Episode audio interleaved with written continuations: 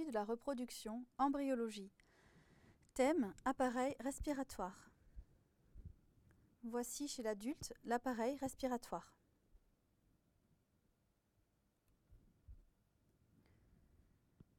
Mise en place de l'appareil respiratoire, euh, qui, s'appelle le poumon fœtal, au niveau euh, de deux feuillets, l'endoderme qui donnera la trachée, les bronches et les alvéoles, et le mésoderme qui donnera le cartilage, les muscles lisses et les vaisseaux pulmonaires. Le développement de l'appareil respiratoire se continue au-delà de la naissance. Durant la phase embryonnaire, peu d'événements ont cours. L'organogénèse est initiée par la formation d'un bourgeon pulmonaire qui va ensuite subir des ramifications. Cette phase embryonnaire est succédée par une phase pseudo-glandulaire puis canaliculaire, puis saculaire ou alvéolaire. À la naissance, la maturation a lieu sous la forme de multiplication des alvéoles. L'ébauche pulmonaire apparaît sous la forme d'un diverticule longitudinal sur la face ventrale de la partie antérieure du tube digestif lors de la quatrième semaine. Ce bourgeon pulmonaire marque d'ailleurs la zone de jonction entre la partie crâniale et la partie caudale de l'intestin antérieur.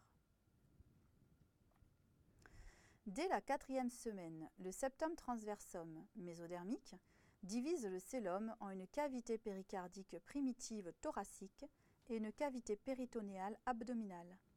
C'est dans la cavité primitive thoracique qu'émerge le bourgeon pulmonaire de l'endoderme par évagination ventrale.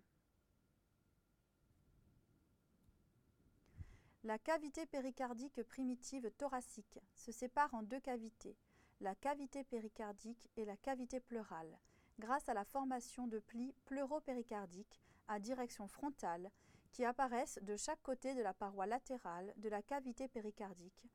Ils grandissent en direction médiane pour s'unir. Le bourgeon pulmonaire, dit aussi trachéal, est emprisonné dans la cavité pleurale ainsi constituée. La formation des cavités à la quatrième semaine est le fait des plicatures de l'embryon. Les lames latérales du mésoderme intraembryonnaire emprisonnent le célum, constituant ainsi un double feuillet. Le bourgeon respiratoire se retrouve en contact avec la splanchnopleure.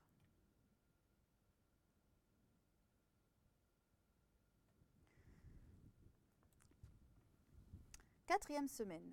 Au jour J22, l'intestin antérieur présente une évagination ventrale. Le diverticule respiratoire ou le bourgeon pulmonaire ébauche des poumons.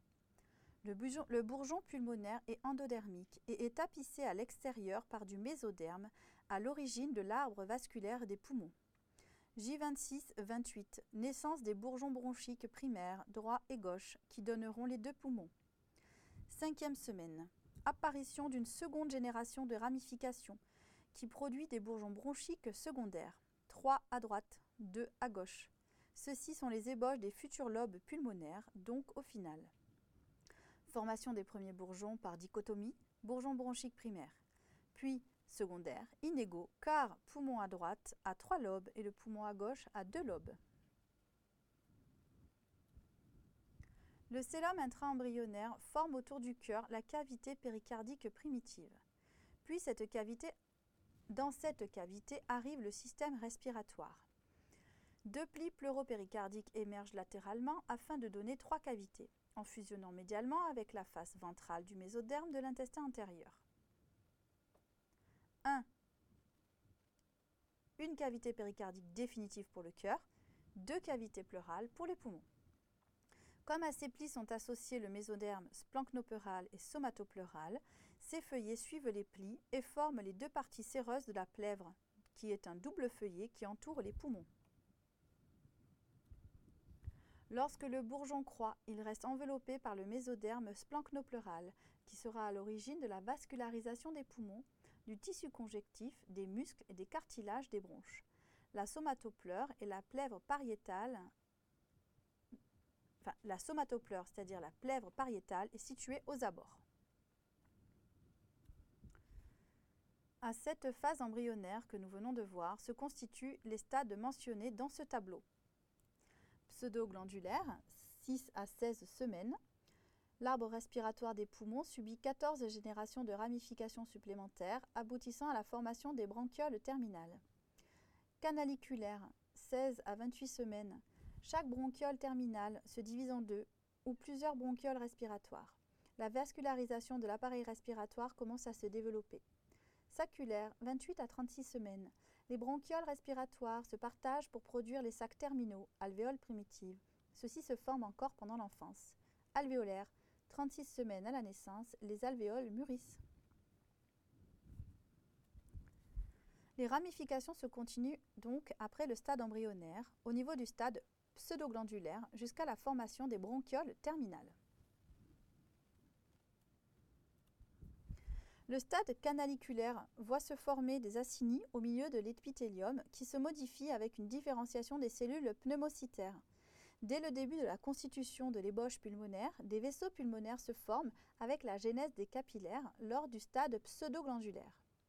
Un élément marquant du stade canaliculaire est la modification du mésenchyme environnant. Le long de chaque acinus dérivant de la bronchiole terminale, le mésenchyme est envahi par un réseau de capillaires qui se rapproche de la paroi épithéliale. Le stade saculaire